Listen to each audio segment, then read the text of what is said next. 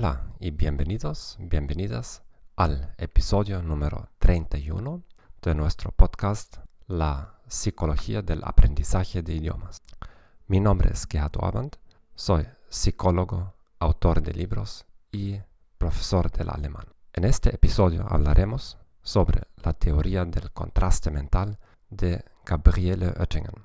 Espero que no te hayas perdido el último episodio, número 30, sobre la ventaja de hablar despacio. Si nos quieres escuchar en otro idioma, puedes ir a nuestra página principal de gomethod.org podcasts. Allá encontrarás todas las emisiones semanales en 21 idiomas. Si aprender un idioma extranjero es crítico para tu carrera, entonces mi libro The Go Method es tu solución. Además de 15 técnicas de políglotas de cómo aprender de manera acelerada un idioma extranjero, encontrarás allí y instrucciones paso a paso sobre cómo instalar una rutina diaria como para obtener resultados automáticos. El libro está disponible en Amazon, Amazon México, Amazon.com en Europa y eh, en formato Kindle y eh, en formato tradicional. Esta semana publicaré también mi nuevo libro, 21 Self-Limiting Beliefs in Learning a Foreign Language. Lo encontrarás también en Amazon dentro de unos 2-3 días. La teoría del contraste mental de Gabriele Oettingen. Gabriele Oettingen fue una de mis profesoras cuando estudié psicología en la Universidad de Hamburgo, Alemania.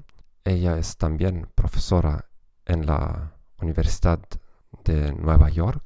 Su dominio principal de investigación es la conexión entre cómo pensamos sobre el futuro y la realización de nuestras metas. En modo especial, ella es conocida por su teoría del contraste mental. Según sus investigaciones, hay dos modalidades poco productivas de pensar sobre metas. La primera modalidad consiste en estar en un mundo de fantasías, de pensar solamente positivamente sobre el futuro. Es decir, te, imaginas que ya has realizado tus metas, aprovechas el sabor de todos tus sucesos, tus éxitos. Esa es una modalidad. La segunda modalidad es permanecer en la realidad negativa, estar pensando de todos los obstáculos que están en tu camino. ¿Por qué no funcionan ambas modalidades? Y hacemos ahora el transfer a el aprendizaje de, idiomas. Por un lado, si tienes solamente emociones positivas, que entonces no estás bien preparado para obstáculos, para problemas, frustraciones. Lo veo eh, cada día en mis alumnos y en otras personas que aprenden un idioma. Por un lado, la industria de enseñanza de idiomas nos ha manipulado en tal dirección que creemos que aprender un idioma es una cosa fácil. Aprende el inglés, el alemán, el español en solo un mes. Hay tantos anuncios en la red. Este hombre aprendió a aprender, aprendió a hablar cinco, cinco lenguas sin esfuerzo.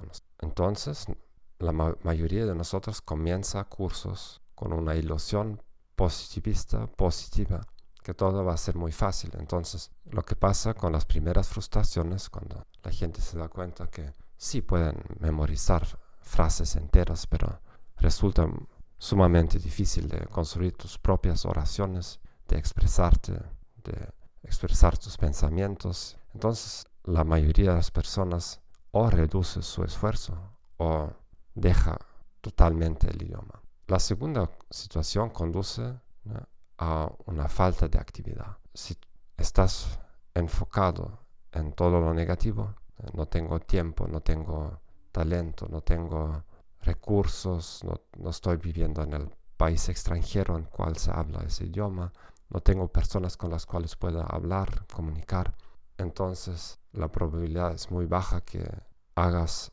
algún esfuerzo. El contraste mental es combinar esas dos modalidades y dar impulsos para accionar. ¿Qué es lo que tienes que hacer?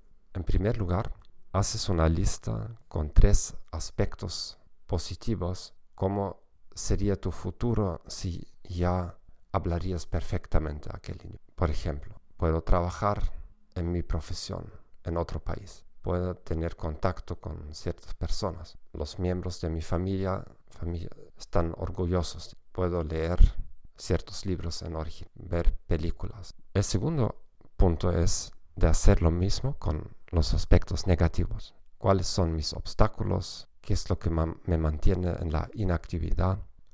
Y después tomas aspecto más positivo y lo elaboras en media página. Haces, escribes un pequeño cuento, describes tus emociones, por ejemplo, tu primer día de trabajo en otro país usando tu idioma o el día en el que te llegó tu primer cheque, tu primer sueldo o tu primera, tu primera charla en público, una participación en una conferencia, te hacen una entrevista y exprimes también todas tus emociones en aquel momento para ser lo más vivo posible. Después tomas el primer aspecto negativo y haces lo mismo. Escribes un pequeño cuento. Describes, por ejemplo, tu falta de tiempo hoy, como corres de una actividad a la otra. Todo el mundo te, te impide aprender. Escribir historias de horror. Por ejemplo, quieres aprender cinco minutos de inglés te llaman por teléfono, alguien entra en tu habitación o no sé qué. Después tomas el segundo aspecto positivo, escribes media página y así continúas hasta el tercer aspecto negativo. Según sus estudios empíricos, esta única intervención de contrastar aspectos positivos del futuro y la realidad negativa producen cambios significantes en los próximos meses en personas que quieren dejar un vicio, dejar de fumar, quieren bajar de peso, quieren rehabilitarse después de una intervención eh, ortopédica, quieren encontrar una pareja, un nuevo trabajo o realizar cualquier meta personal. Porque, ¿Cuáles son las explicaciones? ¿Qué es lo que pasa? Por, un lugar, por, un, por una parte, el contraste mental te ayuda a identificar potenciales obstáculos y prepararte psicológicamente para momentos difíciles. Después te propulsa a pensar qué pasos, qué acciones tengo que emprender para atingir mi meta. Y un efecto sumamente interesante es que, según las observaciones empíricas de ella y de sus colegas, a veces el contraste mental conduce a deshacerse de metas irrelevantes o inatingibles. Quizás ese contraste mental te lleva a modificar tus metas en relación al aprendizaje de lenguas. Quizás algunas lenguas las estás aprendiendo solamente para impresionar a otras personas, pero no tienes ninguna necesidad real.